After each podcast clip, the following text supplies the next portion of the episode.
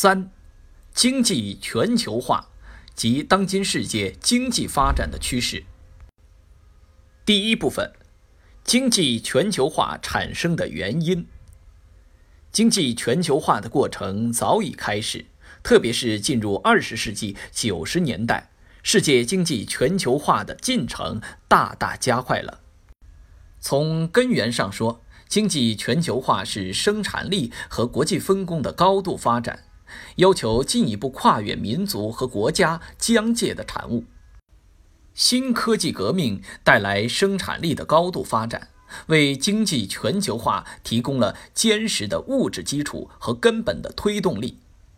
第二部分，经济全球化的主要表现：第一，生产国际化；第二，产品国际化；第三，投资金融国际化；第四。技术开发与利用的国际化。第五，世界经济区域集团化。第三部分，经济全球化的作用。一，经济全球化的积极作用。第一点，经济全球化是人类发展进步的表现，是世界经济发展的必然结果。经济全球化有利于资源和生产要素在全球的合理配置。有利于资本和产品的全球性流动，有利于科技的全球性扩张，有利于促进不发达地区经济的发展。第二点，经济全球化是一柄双刃剑，对每个国家来说都既是机遇也是挑战。经济全球化加剧了国际竞争，增多了国际投机，增加了国际风险。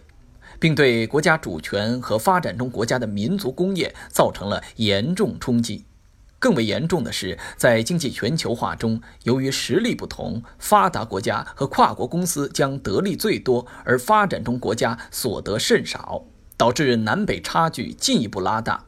一些最不发达国家越来越被边缘化，甚至成为发达国家和跨国公司的新技术殖民地。二。适应和引导好经济全球化。当前世界上出现了一股反全球化和逆全球化的思潮，它把当前困扰世界的很多问题归咎于经济全球化。反全球化、逆全球化的呼声反映了经济全球化的不足，值得重视和深思。但是，把困扰世界的问题简单归咎于经济全球化。既不符合事实，也无助于问题解决。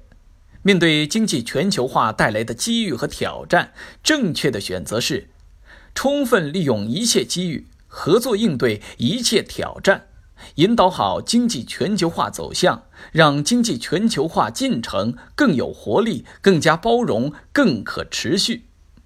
例题部分，请见动态题二十。